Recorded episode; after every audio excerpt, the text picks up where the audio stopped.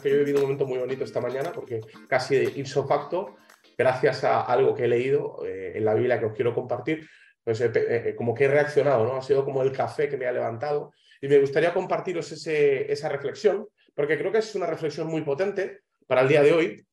Esto está narrado eh, en un libro de la Biblia, en el Nuevo Testamento, que es el libro de Pedro, ¿vale? Es, es la carta de Pedro. Para los que no conocéis mucho la Biblia, bueno, el, el, Nuevo Testamento hay un área donde están escritas cartas, podríamos decir que son o eran los infoproductos de aquella época, ¿no? Eran los libros de aquella época, los eh, mentores, por decirlo así, de la comunidad, de la gente que, que había nacido por todo el movimiento que Jesús había producido, bueno, pues necesitaban ser inspirados y de alguna forma los apóstoles, en este caso los, los mentores, podríamos decir, de aquella época, bueno, pues se ponían en contacto en este caso con bueno, pues la comunidad. Eh, no había, evidentemente, YouTube Live, no había Zoom, no había cierto tipo de plataforma, por lo tanto les escribían. Y en estas mentorías eh, había, hay contenido espectacular. Es verdad que hay un vocabulario, evidentemente, de aquella época que puede sonar extraño, pero hoy me gustaría desgranar una de las mentorías, eh, en este caso una de las cartas, una de las epístolas que se llaman, en el cual Pedro, bueno, pues comparte ¿no? una serie de, de, pensamientos que para mí son tremendamente potentes. Esto está, como digo, en Primera de Pedro, capítulo 1, y cada palabra, ya sabéis que a mí me gusta ir palabra por palabra, para mí tiene un valor increíble, sobre todo, repito, por la sociedad en la que vivimos, y creo que, eh, bueno, pues como siempre digo, creo que hay muchísimo contenido práctico para vivir mejor. Yo no sé cuántos queréis vivir mejor, entiendo que si estáis en The Cloud, eh, en, estas fechas que hace calorcito, conectados un domingo por la mañana, es porque hay, un deseo legítimo en vosotros de construir. Y para todos esos que queréis construir y que queréis llevaros alguna herramienta para construir, me parece que esta carta o este mensaje que Pedro comparte es absolutamente espectacular. Y voy a leer los primeros versículos, ¿vale? Eh, él da un saludo y de repente en el versículo te dice, como todas las cosas que pertenecen a la vida y a la piedad, nos han sido dadas por su divino poder mediante el conocimiento de aquel que nos llamó por su gloria y excelencia. Ahora lo explico, que suena rarísimo, pero, pero tiene, tiene sentido, ¿vale? Por medio de las cuales nos ha dado preciosas y grandísimas promesas, por las cuales, eh, por, por, por ellas llegasteis a ser participantes de la naturaleza divina, habiendo huido de la corrupción que hay en el mundo a través de causa de la concupiscencia.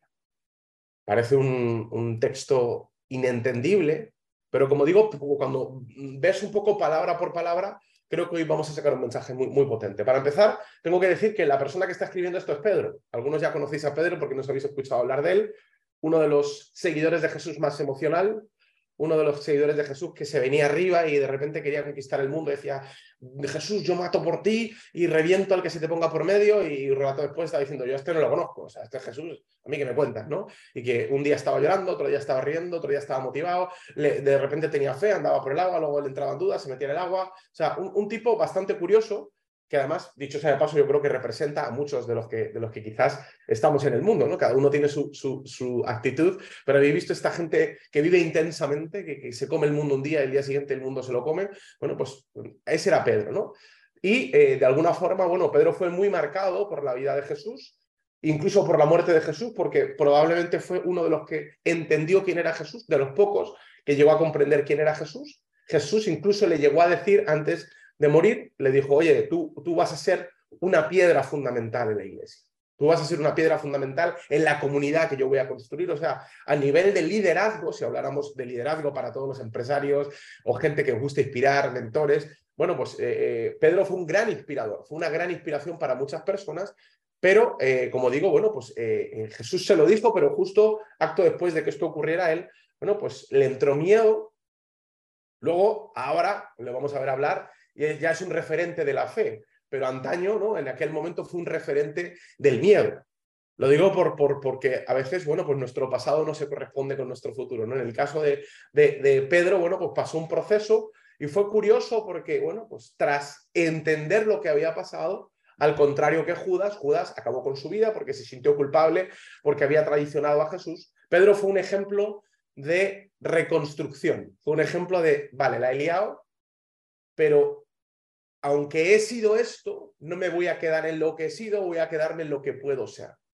¿No? Fue un ejemplo de visión. Ya sabéis que en The Cloud hablamos mucho de visión, de qué importante es no ser tus circunstancias, sino tus compromisos, él estaba comprometido a ser su visión, lo que él entendía que podía ser. Y sus circunstancias del presente, bueno, pues evidentemente no se correspondían con lo que él quería ser, pero él tuvo la capacidad de renovarse, de entender que lo que estaba haciendo en este momento o en aquel momento no era lo que él quería ser, y eso le permitió reformular un futuro y, eh, bueno, pues construir la versión que inspiró a miles y miles y miles y miles de personas y que hace que hoy hablemos de él. Esta es la previa de Pedro. Y este tipo fue clave porque empezó a inspirar a un montón de gente, de hecho en liderazgo, casi cualquier empresario o persona de negocios que estáis aquí, Pedro es un gran ejemplo para aprender cómo hacer crecer una organización, cómo mentorear, cómo trabajar. Y en este sentido, él hace unas palabras o dice unas palabras aquí tremendamente profundas pero que tienen un sentido muy poderoso. Voy versículo, voy versículo por versículo. Dice, como todas las cosas que pertenecen a la vida y a la piedad nos han sido dadas por su divino poder. ¿Vale? Pedro, que tuvo la, la, oportunidad o la experiencia de vivir con Jesús, él le dice a, los que le están, en este caso, leyendo, ¿vale? A sus eh, mentoreados, digamos así, o a, sus coaches, les dice, oye, todas las cosas que pertenecen a la vida y a la piedad nos han sido dadas, dadas por su divino poder.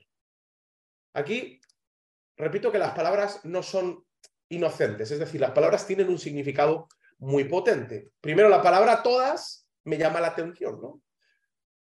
Porque decir todo para una persona cualquiera es fácil, ah, todo. Tú sabes todo de la salud, lo sé todo.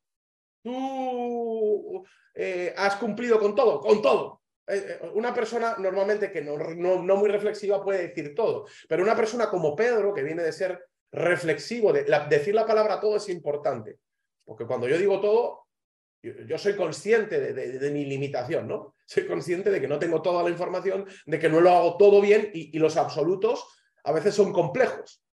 Cuando uno es niño, todo es absoluto. Esto está bien y esto está mal. Ahora tú pregúntale a un adulto que ha evolucionado, que ha pensado, que ha estudiado, qué es lo que está bien y lo que está mal. Bueno, esto está bien para mí. Uno empieza a descubrir que hablar en absolutos es complicado. Ahora, un tipo reflexivo como Pedro aquí está hablando en, absolutos, está diciendo todas, ojo, todas eh, eh, las cosas que pertenecen a la vida y a la piedad nos han sido dadas por su divino poder.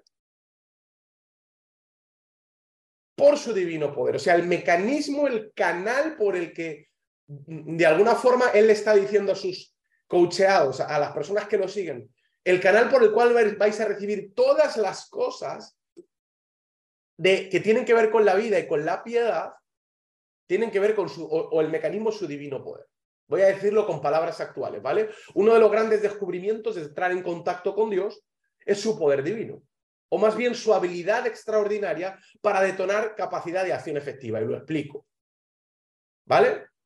Es decir, de alguna forma Pedro está diciendo, ojo señores, ojo señores, que yo lo sé porque he estado con Jesús, que hay muchas cosas, todas, esto ya sería una reflexión en sí misma. ¿Cuántos de nosotros estamos explorando todas las cosas, todo lo que hay para nosotros, tanto en el mundo que tiene que ver con la vida, ¿no? Con, lo normal, el día a día, como con el tema de la piedad, porque hay gente que es piadosa, hay gente que busca a Dios, que busca lo espiritual. Ahora, ¿qué ocurriría si yo te digo, Pedro te dice, oye, que a lo mejor no estás explorando todo? Que hay muchísimas más cosas para ti, que a lo mejor hay una vida mucho más significativa, que a lo mejor hay muchas más cosas que puedes vivir, no solo en la parte personal, financiera, emocional, sino también en la parte espiritual. Hay muchas cosas que quizás no estás viviendo porque el mecanismo, el único camino, la única forma, el, el, empaquetamiento, el canal en el que tú vas a poder sintonizar todas estas cosas es en el canal, el canal del poder divino. La palabra poder es una palabra que puede sonar extraña, pero bueno, el coaching la define, o, los grandes expertos, los psicólogos, algunos lo definen como capacidad de acción efectiva, es decir, tener poder para hacer algo es que la efectividad de lo que tú haces se expande. Es poder hacer las cosas de forma eficiente. O lo que es lo mismo. Eh, eh, Pedro está diciendo, ojo, ojo con olvidarnos de, este, de esta herramienta que Jesús dio. Ahora vamos a ver cómo Jesús dio. De la, que, de la cual Jesús habló. Hoy probablemente voy a tumbar algunos mitos con Jesús. Hoy si hay personas, no voy a decir religiosas, pero personas que aman la religión hoy es un mal día para estar en The Cloud. Es un mal día, porque vamos, vamos, a, vamos a ver cómo Jesús a lo mejor no es ese personaje que a veces nos contaron, ¿no? Aquí lo que está diciendo Pedro es, ojo, ponle, ponle atención al poder. Ponle atención al poder, porque el poder te va a permitir vivir todas las cosas, tanto de la parte emocional personal de la vida como de la piedad, es decir, como de la parte espiritual. Hay un activador, hay, un expansor, hay un detonador, hay como un, como, un, como un gatillo que va a disparar más cosas en tu vida si entiendes que, es, que el poder divino no es cualquier cosa. Dicho de otra forma, entrar en contacto con el poder de Dios va a ser un mecanismo para activar nuevos matices en cuerpo, alma y espíritu.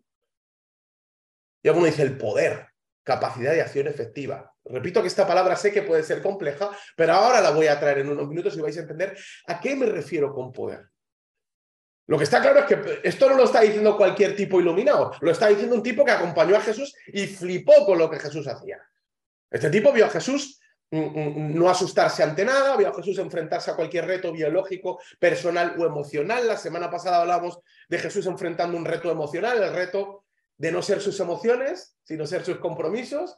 Hemos visto a Jesús en, en diferentes retos comunicacionales. O sea, Jesús fue extraordinario fue extraordinario en todos sus caminos y alguien que lo acompañó durante todo este proceso le está diciendo a toda su gente, señores, atentos porque todas las cosas que pertenecen a la vida y a la piedad, hay un montón, hay un mundo completo de cosas estupendas que vas a poder activar en tu vida si entiendes que han sido dadas por su divino poder.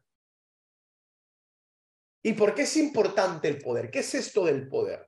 Esto es que la política, esto es que yo, no sé, soy un superhéroe y de repente, no sé, eh, eh, eh, mm, Dios manda una araña del cielo, me pica y me convierto en, en Spider-Man. O sea, ¿qué, ¿qué, es esto del poder? Claro, esto para, el ser humano decir el poder suena como, ¡ay, soy poderoso! O sea, yo entiendo que puede sonar hasta extraño, pero Jesús habló de poder. De hecho, fíjate qué interesante, porque el propio Jesús lo hemos leído en alguna ocasión, en, alguna otra, en, algún momento en declaro, pero Jesús se preocupó de que aquellos que iban a expandir su visión no lo hicieran solamente con lógica. Ojo a la secuencia, vamos, vamos a ir un poco para atrás. Jesús, cuando de alguna forma él sabe que tiene que irse, él anuncia que se tiene que ir, él muere, antes de desaparecer de la tierra, antes de, de, irse, él le deja un mensaje según la Biblia a sus apóstoles y le dice, pero recibiréis poder, iros a Jerusalén a esperar al Espíritu Santo, eso es lo que le dice, porque allí va a pasar algo y vais a recibir poder. Ahora, la pregunta que yo me hago, relacionado con lo que venimos hablando, es, ¿por qué Jesús no vino tres años? Bueno, perdón, 33 años, pero tuvo tres años de formación y no dejó a sus seguidores, a sus mentoreados, solo con la enseñanza y las experiencias. Vamos a decirlo de otra forma. Uno podría pensar, joder, has estado, perdón, pero tres años con Jesús, has visto milagros de, de todos los colores, has estado expuesto al mayor proceso de crecimiento personal de la historia, te has comido unos mensajes que son Mm, mm, mm, la base fundamental de la psicología, de la, de la familia, de, o sea, has estado expuesto a una fuente de estímulo, de desarrollo, de crecimiento impresionante. Es decir, tú tendrías que salir de estos tres años a comerte el mundo, ¿sí o no? Bueno, pues Jesús opina que no. Porque Jesús, después de haber dejado en ellos tres años de enseñanzas, le dice, hey, ya sé que tenéis la cabeza llena de ideas. Sois unos cracks y tenéis mucha verdad, pero esperaros, quietos paraos. Quietos paraos y no mováis todavía un ápice, no, no, no deis un paso adelante, aunque os he dejado un montón de información y un montón de experiencia y un montón de sensaciones, esperar en Jerusalén, quedaros ahí tranquilos, porque vais a necesitar poder. Porque sin poder solo vais a ser unos filósofos más. Sin poder solo vais a ser una idea más. Muy buena, pero una idea más. Dicho de otra forma, ¿por qué Jesús no solo dejó la enseñanza, la formación y la experiencia? Probablemente porque Jesús conocía el diseño del ser humano. Conocía que somos seres focales, con memoria selectiva, que se nos van olvidando las cosas. Y sabía que la única forma de perpetuar su obra era dejar un contexto relacional. O lo que es lo mismo, Jesús sabía que ahora estás calentito, dicho de otra forma, ahora estás calentito, has visto milagro, vienes emocionado, estás on fire, pero vamos a ver qué te pasan seis meses. Ahora quieres perder peso, te has matriculado en el gimnasio, has dejado los carbohidratos, estás muy arriba. Pero sé que dentro de un año, a ver qué pasa dentro de un año en las navidades. A ver qué pasa contigo. Ahora, ahora estás enamorado, ahora te brillan los ojos, acabas de conocerte y te tiembla el corazón al ritmo de la música. Ahora lo que antiguamente odiabas, que era el vecino de arriba, que ensaya con el, con el violín, ahora te suena a música celestial romántica, pero vamos a esperar seis meses, porque eres un ser humano, somos seres humanos y dependiendo de nuestros contextos, esos contextos empiezan a cambiar nuestra percepción. Es verdad que somos nuestros compromisos y no nuestras circunstancias cuando lo decidimos, pero tendemos a ser nuestras circunstancias. ¿Estáis de acuerdo o no estáis de acuerdo? Ojo con muchos de nosotros, ¿qué haríamos ante, ciertas situaciones? A veces juzgamos a algunas personas y decimos, esta persona qué mala es, mira cómo está relacionando. Bueno, hay que ver cuál es su contexto. Jesús sabía perfectamente que aunque hubieran vivido tres años de mensajes espectaculares, aunque se hubieran comido la formación de su vida, les ardiera el corazón, fíjate la prueba, y la prueba es Pedro, lo está diciendo Pedro, tú, el tío que había pasado tres años aprendiendo, le había jurado lealtad eterna a Jesús, palabrita de Pedro, se había tocado el corazón había dicho, Jesús, yo por ti muero, y en dos minutos, con un poco de... Habían caído cuatro hostias y había negado a Jesús. Fíjate si, fíjate si Jesús sabía perfectamente cómo un contexto o unas circunstancias podía apagar completamente todo lo que habían aprendido. Por eso Jesús les está diciendo, sí, sí, habéis estado tres años aprendiendo un montón, pero para un momento, para un momento porque esto, esto no va a funcionar si no hay una relación. Esto no va a funcionar si es una filosofía. No estoy en contra de la filosofía, no estoy en contra de las enseñanzas, no estoy en contra de la formación que Jesús dio. Ahora, hasta el propio Jesús sabía que solo la formación no era suficiente, que solo la información no era suficiente. Por eso se preocupó decirle, esperaros en Jerusalén, que si no, si no pasa algo más, os vais a perder muchas cosas de la vida. Yo sé que hay muchas personas en esta vida que creen que la, solución a sus problemas es una formación. Déjame decirte algo, la formación no es mala. No seré yo quien hable en contra de la formación. Pero solo con la formación no vas a poder cambiar tu vida. Ya dije yo que iba a empezar a caer mal. Si solo con la formación y con una serie de experiencias pudieras cambiar tu vida, esto sería muy fácil. Incorporamos conocimiento, incorporamos información y cada día somos mejores. Jesús sabía perfectamente que así no funciona el ser humano. Jesús sabía perfectamente que así no funcionamos tú y yo, que había algo más. Por eso le dijo, esperaros. Algunos alguna vez me habéis escuchado decir una frase y todo el mundo se raya, ¿no? Oye, ¿por qué decís que en The Cloud no estáis a favor o, no, o no promovéis la religión? ¿Qué es la religión? La religión no deja de ser tomar tu interpretación de las palabras de Jesús, construir un paradigma de información y en base a eso transmitirlo.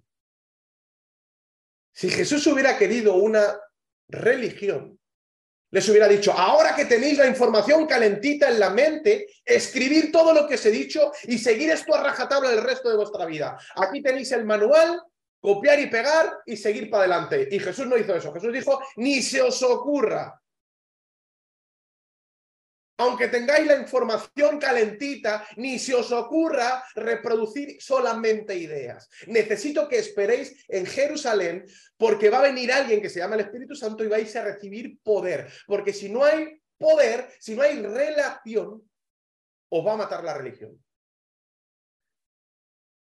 Os vais a quedar en ideas en interpretación de ideas y vais a perder la relación con la fuente. Jesús no dejó una religión. Si no, a los tres años se hubiera pirado, hubiera dejado sus palabras ahí y que todo el mundo lo siga. Y que se inspiren las religiones de la tierra. Eso es lo que hacemos los humanos. ¿Por qué? Porque es fácil. La formación es fácil. Yo solo tengo que incorporar información a mi cabeza. Eso no cuesta, no le cuesta a nadie. ¿Qué es ser cristiano? Ponte una ropa así. Ah. Me pongo un alzacuellos así. Ah. Levanto la mano. Eso está tirado. Es reproducir una imagen.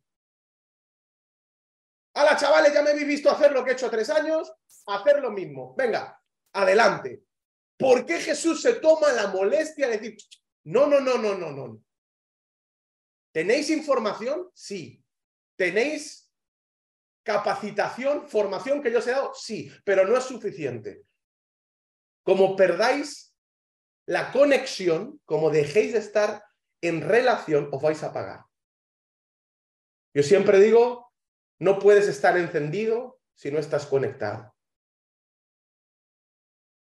Jesús sabía perfectamente que si se desconectaban, por mucho que hubieran vivido, por muy bueno que hubiera sido, ahí va, se iba a perder el fuego. Esto no solo se aplica a Jesús, ¿eh? Queridos matrimonios bonitos, no puedes estar encendido si no estás conectado. Cariño, me voy a trabajar cuatro años a un país por nuestro bienestar. Lo siento, familia. En, el papel suena de lujo. Pero aguántate tú cuatro años. Jesús, no tenía este modelo. Yo me voy a hacer lo mío y os dejo aquí, que ya lo tenéis muy claro. Lo tienes claro ahora, bandido. Pero cuando vengan los procesos, cuando vengan las dificultades, cuando tu memoria selectiva se olvide de lo que pasaste hace 100 años, porque yo alucino, yo a veces alucino conmigo mismo, digo, pero si Dios me ha salvado 40 veces, ¿por qué sigo dudando tú? ¿Cómo puede ser que me haya olvidado lo que me pasó hace 40, hace 50 días? El otro día estaba, ayer estaba en el avión con alguien y era súper curioso porque tuvimos dos vuelos interesantes. En Georgia hacía frío, calor y tuve un vuelo bastante turbulento y yo estaba flipando con una persona que tenía a mi lado que lo estaba pasando bastante mal. Bueno, creo que todo el mundo lo estaba pasando bastante mal porque aunque no tuviéramos miedo, la verdad es que el, rollo montaña rusa fue especial. Si os gustan las montañas rusas, ayer os perdisteis un vuelo espectacular.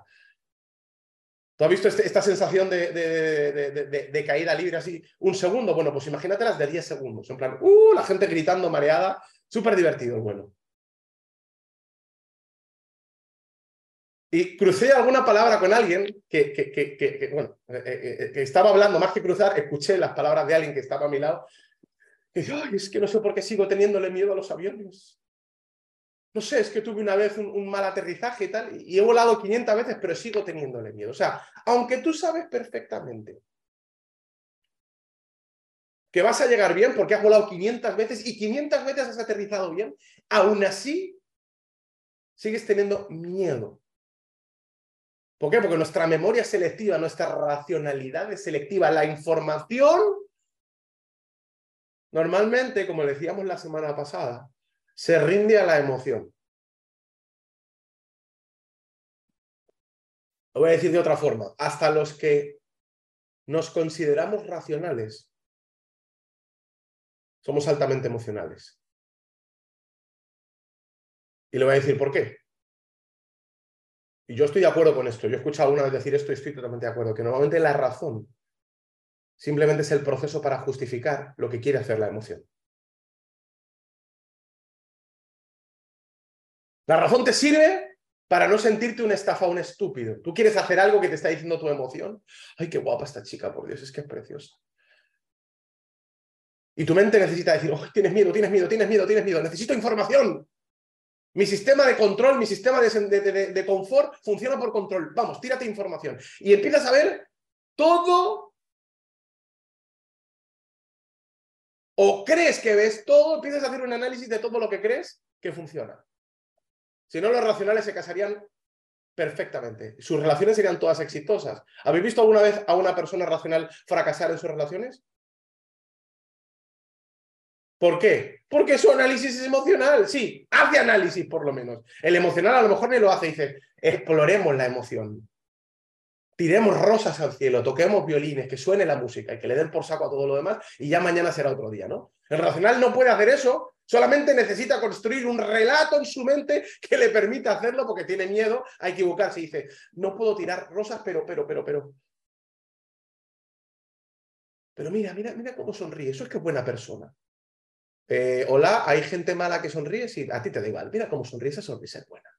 Y empieza a tomar, empieza a construir un relato. Soy un tío racional. He construido un argumento para creer que esta es la pareja de mi vida. Mira, lo tengo clarísimo. A mí me encanta la gente que te justifica, todo justificable, te justifica el error más grande de la historia con su, con su racionalidad y dice, no, yo estoy siendo racional. No estás siendo racional un carajo, solamente estás construyendo un relato en base al dato que te da la gana. Estás eligiendo y no está mal. Y Jesús sabía eso. Jesús sabía perfectamente que si los discípulos se quedaban con la misión de establecer lo que tenían que establecer solo con el dato,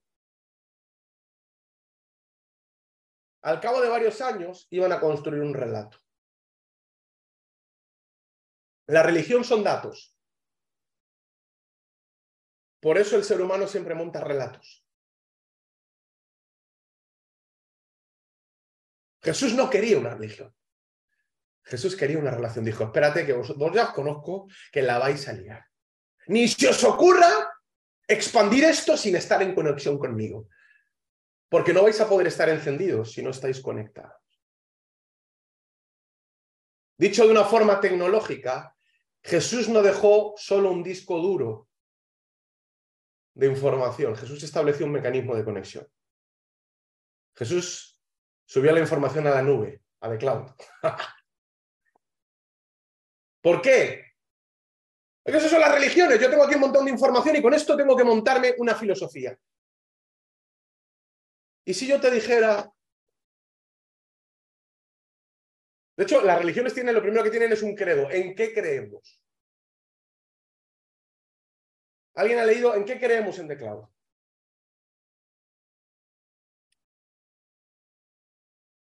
Claro que creo en algo hoy. Solo tengo un problema. Es que yo estoy en relación. ¿Qué significa? Que a lo mejor mañana encuentro un archivo en la nube que cambia lo que creo hoy. Y no tengo un problema con reconocerlo. Es que tú creías y si yo lo creía. Pero ya no. ¿Cuál es el problema?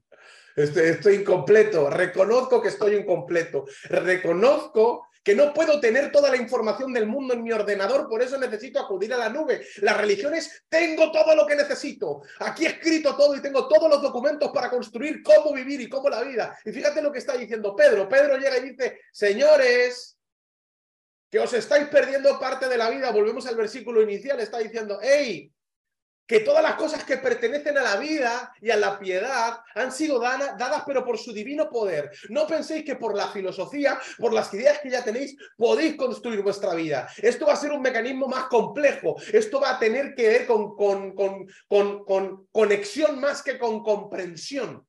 Esto va a ser dinámico, no vais a incorporar una información y esto os va a servir para toda la vida. La información va a ser un apoyo, una herramienta para el entendimiento, pero vais a necesitar estar en conexión. Vais a necesitar poder, vais a necesitar capacidad de acción efectiva. Por eso Jesús les dijo, quedaros en Jerusalén y recibiréis poder cuando haya venido sobre vosotros el Espíritu Santo. Es que esto no se va a tratar de filosofía. Yo no se llamaba que le lavéis el cerebro a los demás. Algunos creen que el cristianismo es pegarle la chapa a la gente y tienen razón porque es lo que mucha gente hace hoy. Meterle la matraca a las personas. Jesús no quería matracas. Jesús quería poder.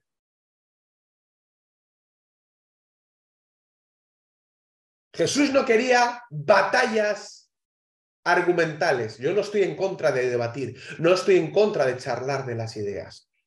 Está bien, pero Jesús sabía perfectamente que eso no es suficiente y Pedro lo había aprendido, porque ahora se lo está diciendo a sus mentorizados. Les está diciendo, ojo porque os podéis perder muchas cosas de la vida y de la piedad Os vais a perder muchas cosas en cuerpo, alma y espíritu si no entendéis que esto no solo son ideas, que esto es relación, que aquí hay espíritu, aquí, aquí, hay, aquí hay experiencia, aquí hay conexión con Dios. Fíjate, esto no solo lo decía Pedro, mirad qué versículo. Voy a leer un versículo de algo que dice Pablo, otro de los grandes pensadores, otro de las grandes, de los grandes analizadores. Dice así, así que hermanos, cuando fui a vosotros para anunciaros el testimonio de Dios, no fui con excelencias de palabra o de sabiduría. Alguno dice, es que yo no puedo hablar de lo espiritual porque no tengo ni idea. Bueno, ya estás igual que Pablo. No fui con excelencia de palabras, o sea, se me trababa la lengua, no era todavía muy sabio.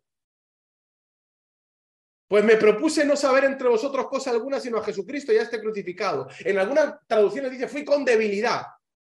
Y estuve de vosotros con debilidad. Ah, mira, aquí lo dice, con debilidad. Y mucho temor y temblor.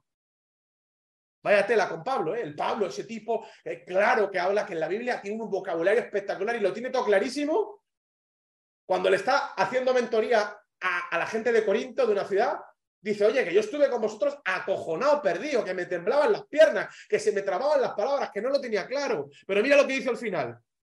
Y ni mi palabra ni mi mensaje, mi predicación fue con palabras persuasivas de humana sabiduría, sino con demostración de espíritu y de poder.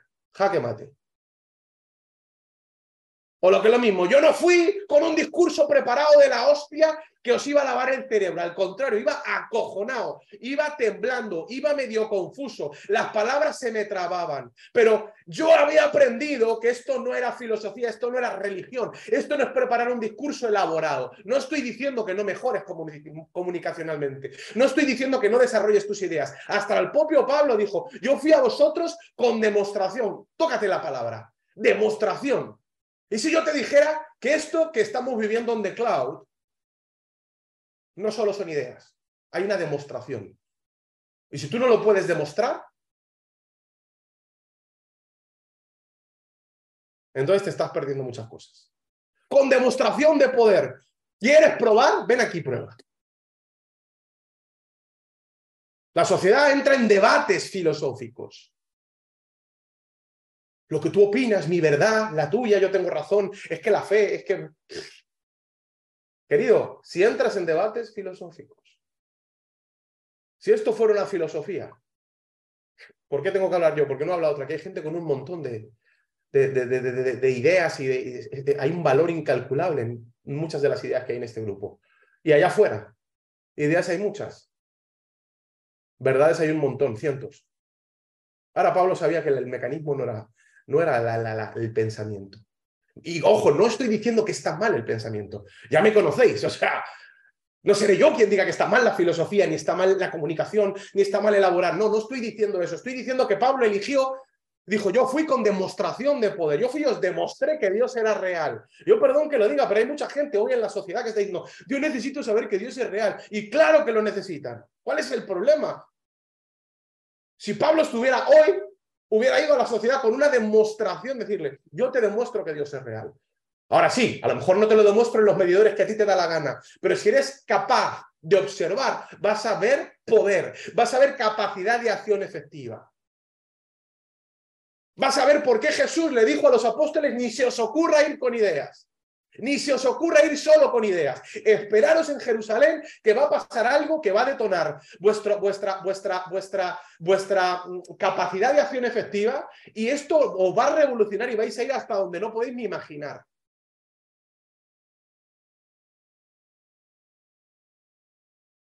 Mira qué interesante.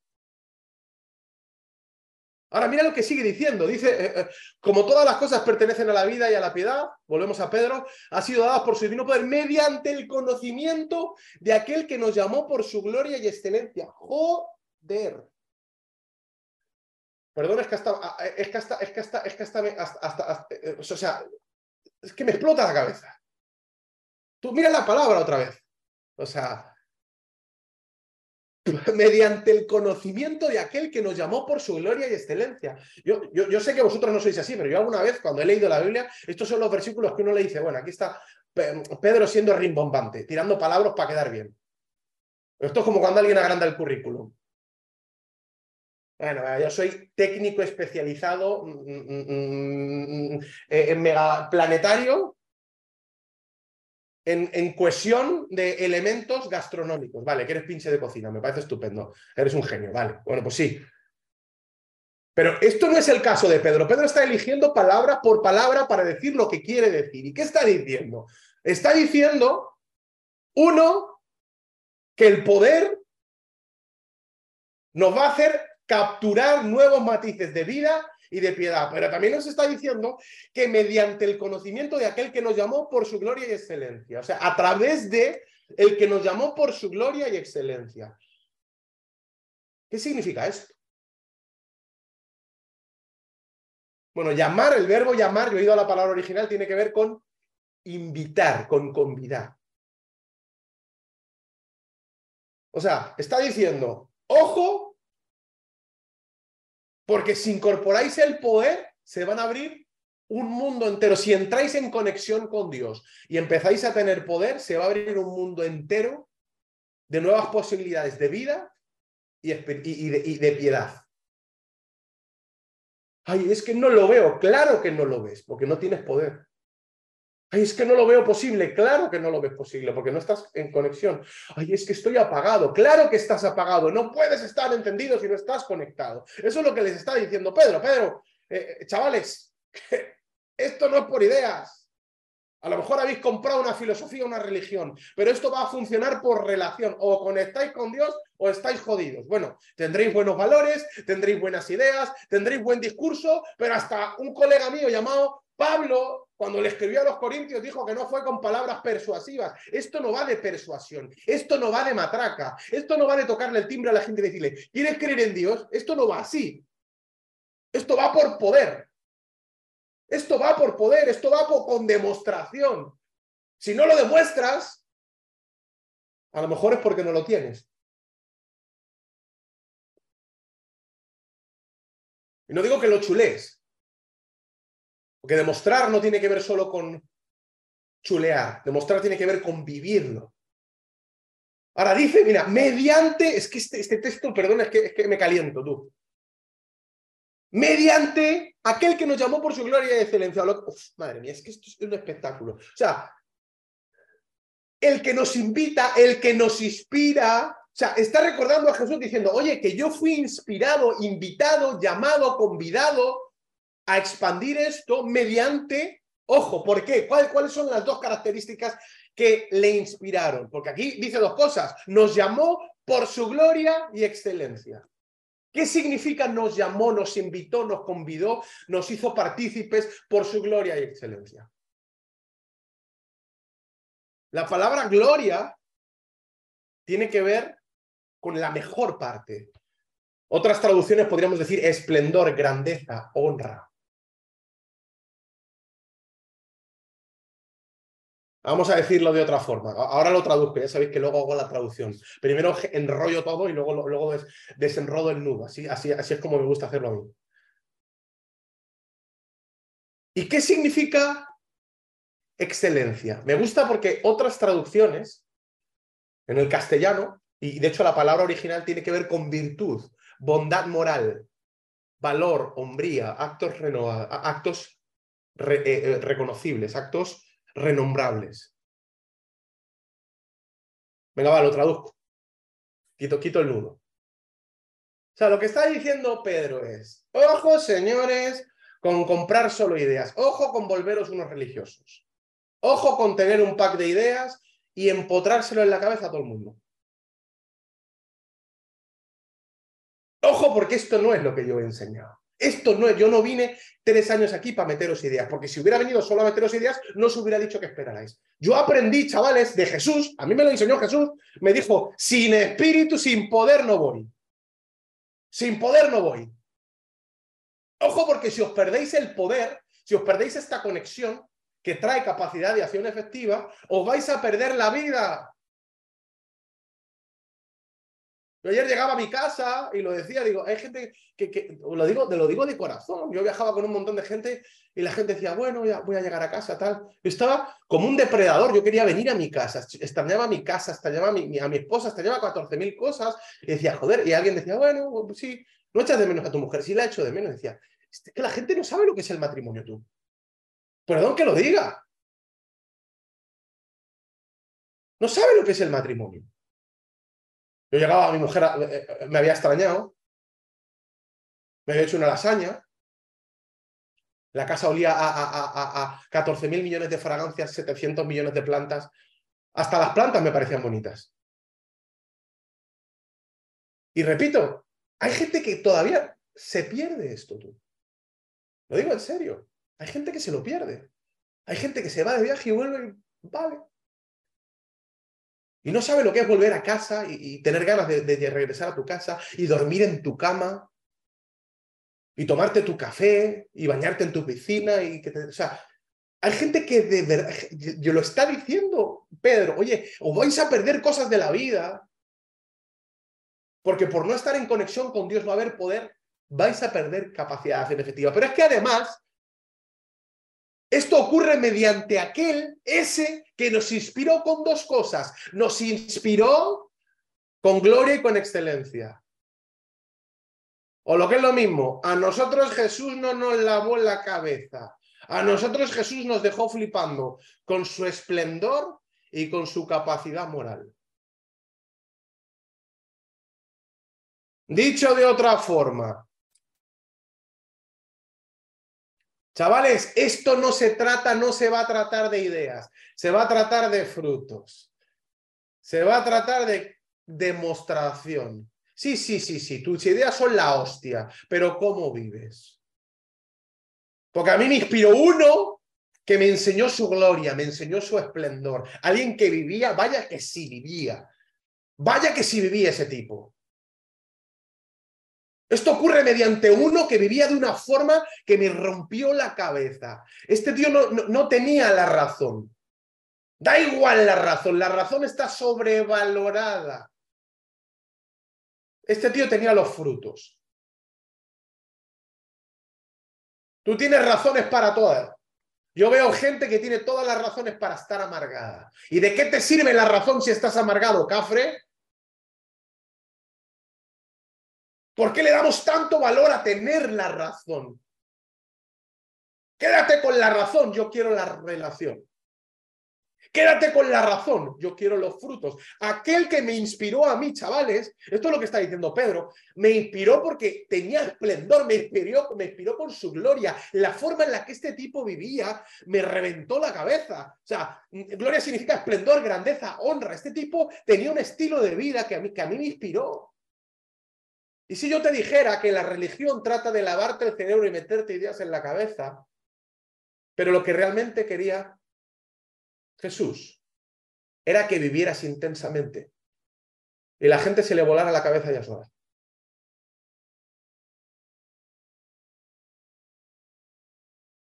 Si yo te dijera que Dios no te llamó a lavar cerebros, sino a llenar la piscina, y que cuando te estás bañando la gente venga y diga, tengo el cerebro hecho una mierda, quiero lavarlo. Y digas tú, espera un segundo. A nosotros nos inspiró la gloria de este tío. Lo que este tipo hacía era, alucinante. La forma en la que vivía era relevante, era significativo, era trascendente, cambiaba la vida de unos de otros, disfrutaba, reía. Los niños se le acercaban, se partían de risa, pegaba zascas y, acariciaba al mismo tiempo. Era comunicacionalmente increíble, psicológicamente increíble. Eh, eh, eh, era magnético. Este tipo era la hostia. Este tipo era la hostia. No un filósofo más que transmitía solo ideas. De hecho, no nos dejó irnos solo con ideas. Nos dijo que le esperáramos, que esperáramos a que hubiera poder, porque si no había conexión no iba a haber, no, no iba a haber electricidad. Pero no solo eso, sino con su excelencia, con su virtud, con su bondad moral. Mira, lo voy a decir con todo el corazón. Pero la sociedad, uno, uno de los agujeros de las grietas más grandes que tiene el barco de la sociedad hoy es el agujero moral. Jesús fue una inspiración para los discípulos y dijeron, este tipo tiene una moralidad alucinante. La forma en la que se comporta, los valores que tiene esta persona, nos inspiró. O sea, lo que le está diciendo Pedro es, ojo, porque muchos matices de la vida tanto física, emocional o espiritual, se os están perdiendo por falta de poder. Y este poder es mediante el conocimiento de aquel que nos llamó por su gloria y excelencia. Este poder se va a mostrar, se va a ver, va a ser mediante gloria y excelencia, esplendor y virtud. Claro, por algo Jesús enseñó en Mateo 7, decía, por sus frutos les conoceréis. Ay, ay, ay, ay.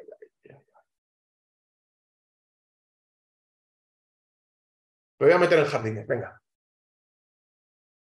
La religión dice, por sus argumentos les conoceréis.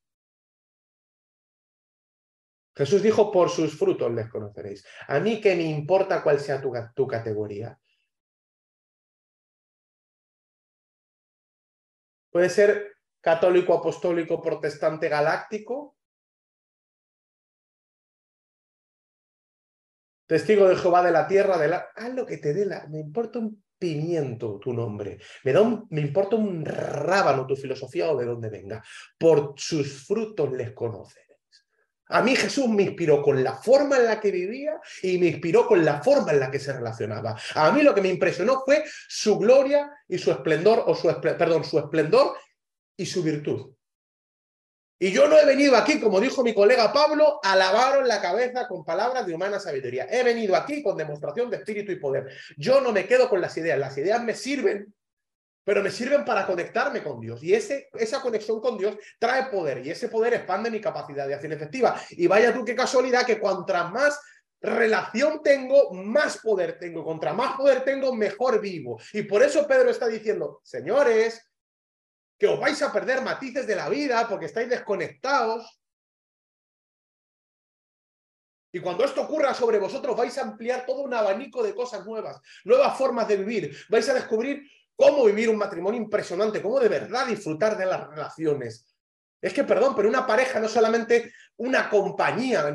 Dios no diseñó la pareja solo para ser una compañía. Un perro acompaña. Hay gente que tiene pareja porque es alérgica a las mascotas. O sea, de verdad, no, no estás realmente sacándole el partido a lo que Dios diseñó para ti. A la economía, a las finanzas, a los negocios, a las oportunidades, a las relaciones, a la amistad, a los retos, a las batallas. No le estás extrayendo las cosas. Chavales, cuando estéis conectados con Dios, al igual que nosotros tuvimos que estar conectados porque Jesús lo hizo, esto va a abrir un abanico nuevo para vivir. Y ahora, cuidado con caer en religión. De hecho, la religión es fácil. Repito, argumentos hay muchos, ¿verdad? Hay 7 mil millones. Pero la pregunta es, vale, venga, tú tienes la razón. Pero ¿quién tiene el fruto? Tú tienes la verdad, vale, pero ¿quién tiene el fruto? El matrimonio. El amor no es para siempre. Tengo evidencias científicas de que el matrimonio no es para siempre. Me parece estupendo. Para ti la razón y para ti la verdad. ¿Qué tal te ha ido estas navidades, campeón, con tu verdad y con tu razón? ¿Cómo va tu fruto?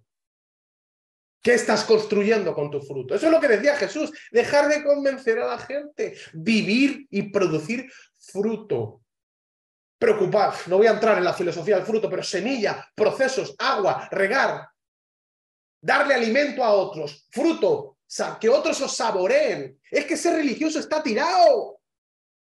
Es que ser, crear religiones es muy fácil, por eso la gente odia, tanto la religión. Ser religioso es fácil, es solo producir una forma basada en un modelo de información. Ah, vale, que esto se dice así, que me tengo que vestir así, que tengo que tratar así.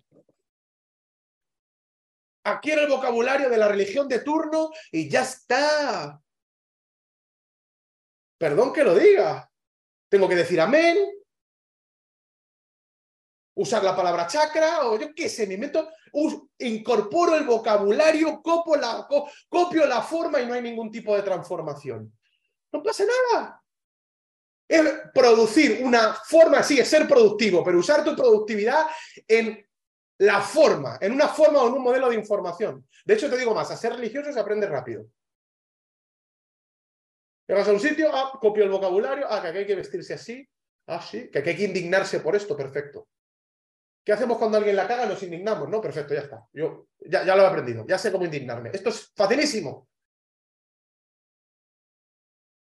Ah, que, ah, vale, vale. ¿Cómo funciona esto con los cristianos? Ah, los cristianos, ¿cómo funciona? A ver, perdón. Ah, nos indignamos cuando la gente fuma porque daña el templo del Espíritu Santo, vale. Pero cuando comen McDonald's, ahí no. Perfecto, ya lo tengo copiado, anotado. Estupendo. Los del McDonald's les aplaudimos, los del, los tabaco los rechazamos. ¿Qué más? ¿Qué, ¿Cómo hay que vestirse? ¿Con corbata? Me pongo corbata. ¿Con alzacuellos? ¿Qué me pongo? ¿Con un traje? Sí. ¿Hay que cargar una cruz? La cargamos. ¿Me tengo que pintar de indio? Me pinto. ¿Me tengo que una, una túnica blanca y abrazar árboles? Lo hago. Si es que está tirado ser religioso. O no hay que pensar, por eso la religión funciona, porque no hay que pensar. Solo hay que copiar. Ser productivo, ser de reino es mucho más complicado. Ser fructífero es complejo. Es exponerte a ser medido. Oye, ¿cómo sabe mi fruto? ¿Qué dicen los demás que saben mi fruto? Y a producir inspiración y legado basado en un modelo de relación. Es que a ser religioso aprendí hace años, aprendí el vocabulario y me vale para toda la vida. A mí me sigue sin servir todavía. Porque tengo que seguir aprendiendo, tengo que seguir relacionándome, tengo que seguir trayendo nuevo, entendimiento, tengo que seguir expandiendo, tengo que seguir inspirando. No puedo convencer ni lavarle el cerebro a los que están a mi lado. Al contrario, tenemos verdades, nos reímos, debatimos, tú tienes la razón o yo, me da igual. A agregar por el fruto, a producir, Mañana venimos aquí con nuestros frutos y tú pruebas los míos y yo pruebo los tuyos. Y después ya vemos, nos olvidamos de la razón. Al final la razón queda en un plano secundario porque lo que nos importa es el fruto, lo que nos importa es inspirar, lo que nos importa es trascender, lo que nos importa es el legado. A ser religioso se aprende rápido, a ser fructífero es un reto de vida. No lo aprendo una vez, estoy constantemente mejorando mis procedimientos. Hostia, y si lo hago así. Ostras, si sí lo incorporas a. Ostras, y esto que acabo de entender, mierda, ahora ya no creo lo que creía. Ahora tengo que aprender de nuevo. Por eso la religión es tan cancerígena y tan destructiva porque te dice no necesitas hacer nada, solo tienes que copiar el manual de instrucciones. Y si yo te dijera que no se trata de copiar el manual de instrucciones, se trata de estar conectado para bajar constantemente nuevo entendimiento, para construir nuevos manuales diarios que se modifican constantemente y que esto no es una religión, es una relación. Ser religioso es formar. Ser fructífico es inspirar. Ser religioso tiene que ver con decoración. Ser fructífero tiene que ver con transformación. La religión viene a tu casa hecha mierda, reventada, una pared que se está cayendo y te la pinta de blanco. Y todo el mundo dice, ¡ay, qué bonito! Antes hablaba tan mal y ahora dice, amén, decoración. Por eso, si quieres algo fácil, busca una religión. Te van a decir cómo pensar, te van a, te van a maquillar. Ahora, si buscas algo transformacional, conecta con Dios, porque Dios no te va a pintar la casa. Dios te va a hacer dar fruto. Dios dice, mm, no me gusta. ¿Tú de verdad quieres que yo, que de verdad quieres que yo le dé, no forma, de verdad quieres que yo plantee mi versión de propósito para ti? Ángeles, traer, el martillo neumático, que este va a flipar. Aquí esto no es pintura. Esto no es chapa pintura. Cuando tú estás en relación con Dios, el poder expande tu capacidad de hacer efectiva. Tengo 20 versículos más para leer, pero me he comido el tiempo. Pero termino con esto. El propio Pedro había aprendido una lección. La tenía clara. Decía, yo fui inspirado por un tipo que sí, que tenía grandes ideas, y no estoy en contra de las ideas, que tenía grandes pensamientos y, y, alto contenido de verdad, pero, pero él me enseñó, fíjate, cuando yo fui inspirado por su gloria, por su esplendor y por su capacidad moral, cuando yo probé sus frutos y dije, wow, Dios, ¿qué es esto? Pero si a mí me habían enseñado que, esto se hacía de otra forma, sí, sí, hazlo así, está muy bien como tú lo haces.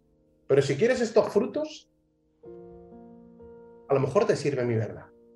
Ese se llamó Jesús y a mí me inspiró. Por medio de aquel, ese tipo nos, nos reventó la cabeza. No es que nos lavara la cabeza, es que llenó la piscina y nosotros solo nos tirábamos de cabeza para lavarnos la cabeza porque la teníamos llena de mierda. Ese tipo nos inspiró. Y ahora yo os digo a vosotros, señores, ojo porque os estáis perdiendo la vida. Ojo porque estáis viviendo poco. vuestras finanzas, vuestras relaciones, vuestra vida. Os estáis perdiendo cosas acojonantes de propósito. ¿Y sabes por qué? Porque habéis perdido el poder. Os habéis ido a lo cómodo. Lo cómodo es, ¿qué hay que hacer? ¿Qué hay que decir? ¿Qué palabras hay que incorporar? Es que hablar, orar es hablar con Dios. ya está. ¿Y cómo hay que orar? Como dijera, oye, ¿cómo hay que hablar con tu mujer? Yo no sé hablar, no quiero, no quiero ni pensar. ¿Cómo tengo que hablar con mi mujer? Ah, pues yo le digo a mi mujer, gordita te quiero. Tú llegas a tu casa y nada, ni pregunta, no sabe ni lo que le importa a tu mujer. Dice, gordita te quiero. Y tu mujer, que tiene una relación contigo y que está luchando con el sobrepeso a lo mejor, te dice, a mí no me llames gordita. Pero si yo solo he copiado el modelo, ¿qué puede salir mal en copiar modelos? Y todos hablamos igual, todos hablamos con Dios igual. Padre eterno que estás en el cielo. Porque es fácil, es copia y pega. Pedro está diciendo, es que tienes que, es que esto es más complicado, querido. Es que esto es conectar con Dios, dar fruto y que los demás decidan tú. Yo, fíjate lo que dijo, Jesús nos llama, nos invita. Hay una diferencia entre invitar y persuadir. Yo disfruto, yo lleno la piscina. Y si cuando me estoy bañando, alguien está listo para exponerse, que venga. Eso es lo que está diciendo Pedro.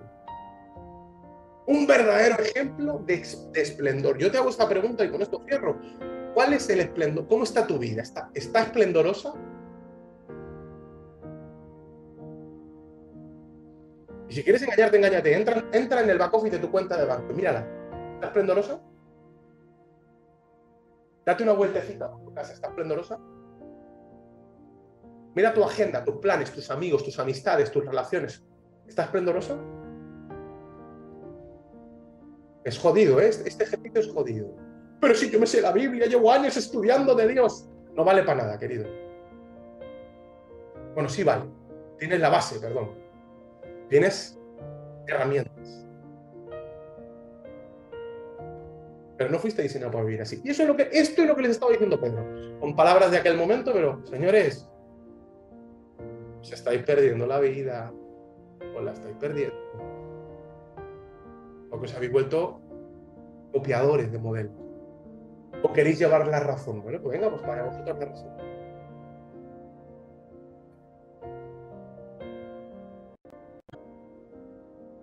Chavales, que a ser religiosos se aprende fácil. Ser productivo. Ser fructífero. Eso es un reto de vida. Que ser religiosos es decoración. Chavales, que estáis en la decoración. Que Dios no quiere decoraros, que Dios quiere reventar los diques que contienen toda vuestra bendición, que tenéis un montón de muros que os están bloqueando y que estáis constantemente buscando filosofía para pintarlos y Dios lo que quiere es reventarlo, lo quiere pasar por encima. Que Dios quiere traer esplendor. Esto no se trata de decoración, se trata de transformación. Que esto no se trata de formarse, se trata de inspirarse. Esto no es volcarle información a la cabeza de la gente es reventarle la cabeza a la gente, volarle la cabeza a la gente, con inspiración. Dios quiere bendecirte tanto. Es su propósito, quiere llenarte tanto de gloria que tu esplendor y tu virtud, tu capacidad moral, sea tan poderosa que os inspire. Es que el vocabulario se aprende, ¿eh? incluso dentro de Cloud. Aquí te aprendes cuatro cosas, los planes, todo perfecto. Pero ¿cómo está tu vida?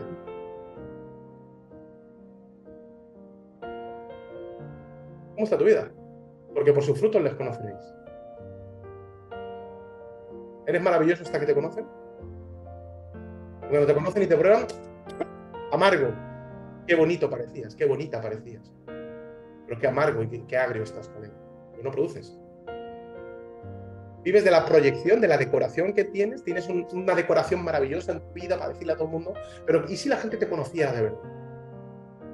Si la gente entrara en tu casa, viera cómo te relacionas, lo que haces en tus noches, lo que dices cuando te cabreas, quién eres.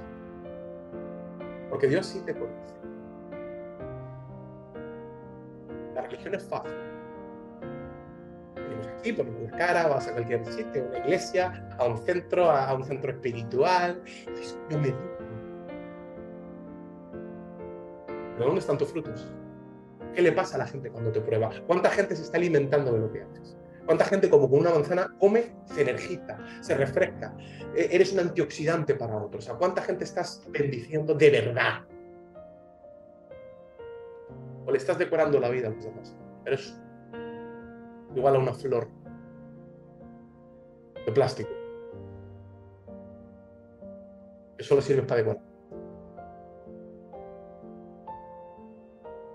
Toma, Pedro. Pedro lo sabía. ¿eh? Si a alguien le había quedado claro esto, era Pedro. Bueno, hay más para mí. La conclusión del día es hay más para mí. El resumen de lo que Pedro le dijo a toda esta gente es, te estás perdiendo la vida. Os estáis perdiendo la vida no os estáis dando cuenta. Y lo peor de todo es que ni siquiera sois unos zumbados por ahí, ¿no? No estáis aquí metidos, estáis aquí alrededor de, lo que Jesús hizo, estáis cerca, tenéis el vocabulario, pero os estáis perdiendo la vida. Dejar de pintar las paredes y abrirle la puerta a la conexión a Dios, abrir la, puerta al poder de Dios, a lo extraordinario, a lo que parece imposible. Dejar de, cogerle la mano a Jesús y pintar la pared. y dejar de verdad que Dios entre y su poder lo reviente. Por eso Jesús no dejó a los discípulos lanzarse sobre ellos.